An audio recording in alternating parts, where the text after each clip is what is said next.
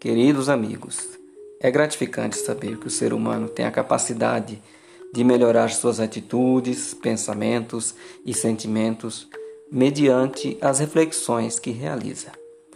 Eu tenho esse compromisso de periodicamente trazer até vocês, meus nobres amigos, essas reflexões que, junto a outras que com certeza vocês também fazem, podem melhorar as nossas vidas. O título do, da nossa reflexão de hoje é Meu Cisma. Não sou mais quem eu era.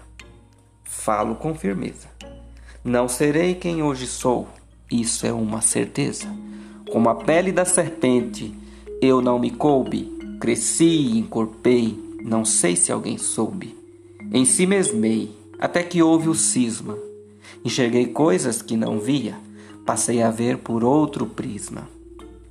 Houve a ruptura e continua havendo, em menor grau, mas sempre acontecendo. Rompi com meu eu antigo e assim tornei-me mais meu amigo. Apostatei-me das certezas e na dúvida encontrei abrigo. Foi necessário um desvio para que encontrasse o caminho iluminado. A luz estava dentro de mim e não havia percebido. Foi deveras um achado. Separei-me de mim e uni-me em um novo ser. Constantemente me afasto e aproximo-me, recuo, avanço. Quando rompi comigo, não houve choro nem reclamações.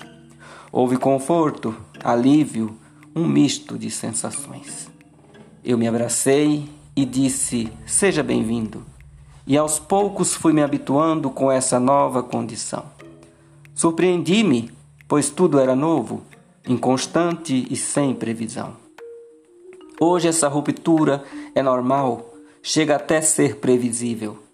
Sou fruto de construções e desconstruções constantes, com personalidade missível. Houve secções acompanhadas de suturas, houve quedas, deformações em seguida vieram as curas. Considero-me uma religião, em que meu eu sofreu com uma dissidência. Criou novos credos, novos ritos, buscando a verdadeira essência. A dúvida é o fio que conduz, cada dia uma nova experiência. Abraços poéticos.